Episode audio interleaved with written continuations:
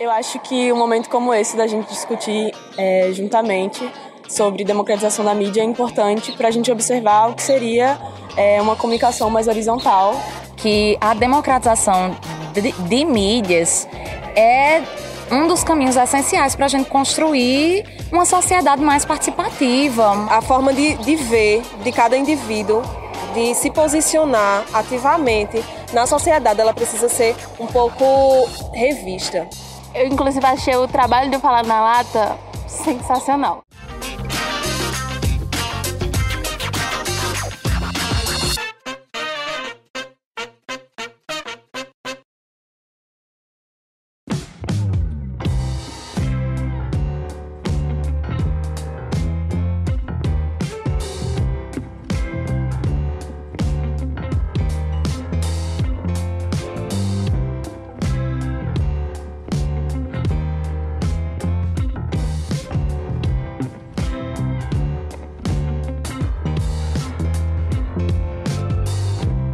E aí, galera, aqui é Lucas de Faria. A gente trouxe o Falando na Lata para o EPB porque está acontecendo o segundo seminário de formação do comunicador. E eu vou passar a palavra para Beatriz, que vai falar um pouco mais sobre esse evento. Eu sou Beatriz, eu sou estudante de jornalismo aqui na UEPB e faço parte do coletivo Eneco CG, que é parte da Executiva Nacional de Estudantes de Comunicação Social. Está rolando aqui o segundo Cefocom, que é o Seminário de Formação do Comunicador, e foi pensado exatamente pelo coletivo, para promover o debate sobre as pautas que a gente luta no coletivo para os demais estudantes que não, ainda não fazem parte do coletivo e não conhecem o nosso trabalho. Aqui no segundo Seminário de Formação do Comunicador, a gente participou por alguns momentos de debates e de reflexões sobre a questão da democratização da mídia. Agora, a gente vai reunir a galera, vai deixar todo mundo bem confortável, porque a gente quer saber o que todo mundo absorveu desse momento que a gente teve mais cedo. Então, galera, a gente teve esse momento um pouco mais cedo sobre democratização de mídia, sobre um debate dessa questão do audiovisual e eu queria saber de vocês qual é, essa, qual é a perspectiva que vocês têm e como é que vocês enxergam essa questão da democratização e da produção de programas originais e próprios nas comunidades. Alguém vai? Eu acho que um momento como esse da gente discutir é, juntamente sobre democratização da mídia é importante para a gente observar o que seria é, uma comunicação mais horizontal que proporciona às pessoas que antes só se viam como receptoras também como emissoras de, de informações de conhecimento. E dessa forma a gente dá a essas pessoas a voz que elas sempre tiveram, só que antes não se reconheciam é, como possuidoras dessa voz. E isso é muito importante para que a gente possa debater outros temas, já que a comunicação é, funciona como esse transporte de todos os outros temas. E eu acho que foi um momento muito proveitoso. Então, eu acho um debate, tipo, muito massa. Eu adoro de falar é, sobre a democratização da, da comunicação, inclusive porque é uma, uma das nossas bandeiras enquanto coletivo. Então, é, eu inclusive achei o trabalho de Falar na Lata sensacional. Posso falar isso? Mas eu vou falar. É... Pode! Sensacional, porque é uma coisa tão diferente. E você pegar, ir nessas comunidades e dar uma voz a esse povo, é justamente. Isso é democratização da comunicação pura. Então, eu acho muito massa. Como jornalista, eu acredito que a democratização de, de mídias é um dos caminhos essenciais para a gente construir uma sociedade mais participativa, mais ciente de seus direitos e de seus deveres e transformar um local a partir da informação que nós, enquanto jornalistas, ajudamos a registrar, disseminar e, e fazer ser percebida, tanto no, no meio acadêmico como em sociedade, é, é trazer visibilidade para essas pessoas. A forma de, de ver de cada indivíduo de se posicionar ativamente na sociedade, ela precisa ser um pouco revista. E a democratização da mídia, ela, ela é como um, um, mais um passinho de formiguinha que a gente faz. Então, democratizar a mídia é essencial para isso. É, para que chegue, chegue no nosso vizinho, chegue num pastor evangélico, ou num pregador espírita, ou num padre, e que eles comecem a ver que as coisas não, não precisam ser tão quadradas no sentido de mostrar as coisas sobre apenas um viés. A gente precisa ter mais cores no mundo, né? A gente precisa de mais diversidade de pensamento, do indivíduo começar a ser ativo, a pensar sabe dizer não chega eu não quero só eu não quero só absorver eu quero agora fazer eu quero ser eu quero ser, eu quero fazer parte do, de quem constrói a história e do que a, as coisas acontecem na perspectiva de vocês isso que ela acabou de falar isso passa pela questão do empoderamento das pessoas para o uso da, das mídias também. Como é que vocês enxergam isso? É, pensar a comunicação é uma coisa difícil, porque a, a comunicação está desde quando a gente ainda está no ventre, quando a gente está comunicando a mãezinha que está lá com fome e ela precisa se alimentar, ao momento em que a gente precisa abranger mais, mais espaços, mais canais de comunicação.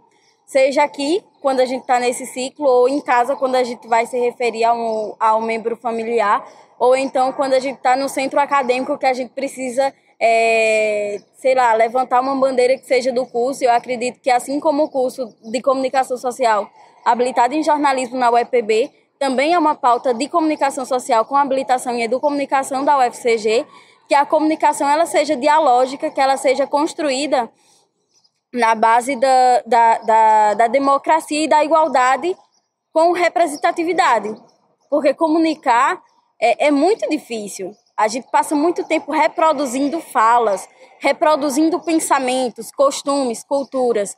E parar para indagar se eu gosto realmente de MPB, ou se o meu cabelo é cacheado ou liso, loiro ou escuro, ou se a roupa que eu estou usando, ou enfim, qualquer coisa que a gente decida na vida, até o ato de comer uma determinada comida é um ato político que vem a partir da comunicação. Porque a partir do momento em que a gente vê tantos comerciais, às vezes indiretamente, às vezes a gente está assistindo um filme e passa lá uma propaganda bem discreta no fundo, e aquilo fica na cabeça e a gente não percebe que fica na cabeça. Eu acredito que a comunicação popular é, ela é transformadora. Ela pode ser uma das ferramentas que pode, inclusive, modificar esse cenário que a gente tem hoje no Brasil, trazendo o empoderamento das pessoas porque a gente não se sente representado. Eu não me sinto representada enquanto uma jovem do campo, uma jovem assentada da reforma agrária, diante dos meios de comunicação, entende?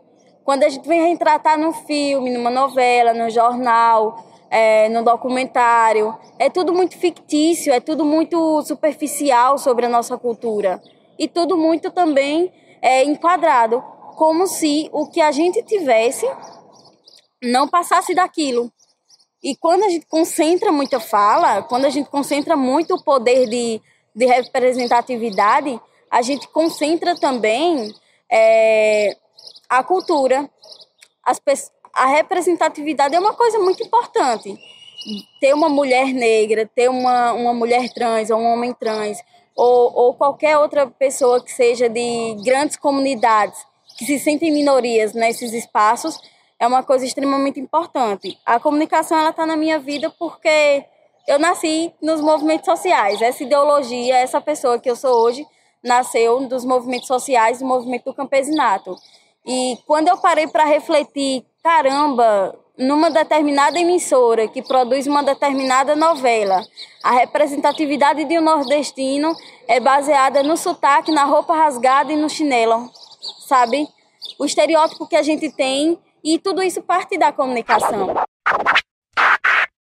Puxando um pouco do que ela disse, é, eu vim do Pará e é, a, a questão de dar voz ao povo, de todas essas bobagens que, que a TV passa, o único programa que passava lá era chutando o balde, que onde eles pegavam as pessoas de, dos bairros, digamos que piores, e davam voz àquelas pessoas. E eu acho isso muito importante. Lá em Belém tem, tem casas que são chamadas de palafitas. Não sei se vocês já ouviram falar. São casas que são sobre as águas, tipo, de madeira. E aquelas pessoas, elas vivem situações precárias e tanto a parte política como a parte de jornalística lá, elas não dão muita importância. E esse programa, ele vinha puxando isso. Eles iam nesses lugares e davam voz a essas pessoas. Porque tinha gente que a casa faltava cair aos pedaços, sabe? E isso era muito triste, passar a situação de pessoas que não tinham que comer e tal. E eles davam voz a essas pessoas. Eles punham lá no, no jornal e tudo. E eu achava isso muito importante. E eu acho que cada estado deveria ter um programa desse, que devia expor o, qual é a situação das pessoas, porque o mundo não vive só disso, de, de era moderna. Tem gente sim que não tem internet, tem gente que não tem energia, não tem às vezes não tem nem o que comer. E eu acho que o papel da mídia também deveria fazer mais isso, é mostrar mais, mais a realidade das pessoas. E é isso.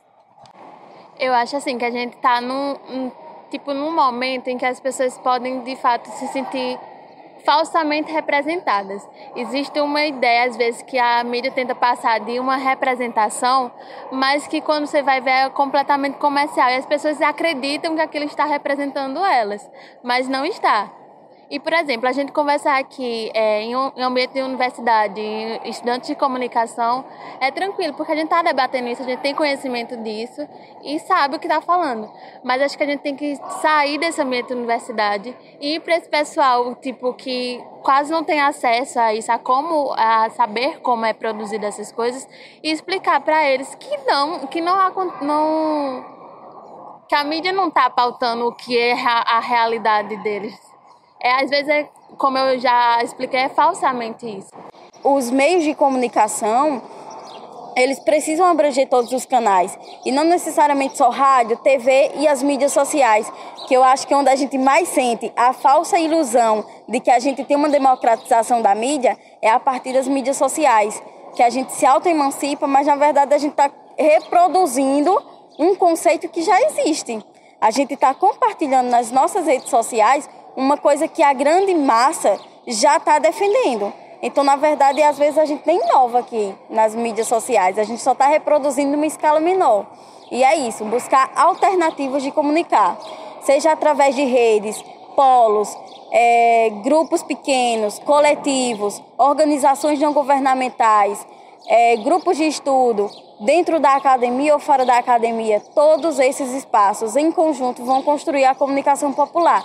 E a gente só vai fazer isso a partir do momento em que a gente se unificar. Cada um com a sua especificidade de realidade e de luta, mas unificado porque o inimigo da gente é o mesmo, é o monopólio da comunicação. Só antes de, de finalizar, né, eu queria só agradecer o convite. A gente esse núcleo é um núcleo que a gente vem desenvolvendo atividades do ano passado para cá, o Mídia Jornalística, o Ecos da Educomunicação, porque o Instituto Federal ele não tem curso de jornalismo nem tem curso de arte e mídia. Então a gente sempre está buscando algum núcleo para fazer, tentar desenvolver alguma atividade desse tipo, principalmente por conta das políticas de extensão e cultura do IFPB. Então eu queria agradecer o convite de vocês, eu queria agradecer o apoio do Instituto Federal o apoio do Núcleo de Mídia Jornalística, os Ecos da Educomunicação, que está apoiando a gente para a gente chegar nas comunidades, para a gente chegar em outras universidades. Um, dois, três. Fala!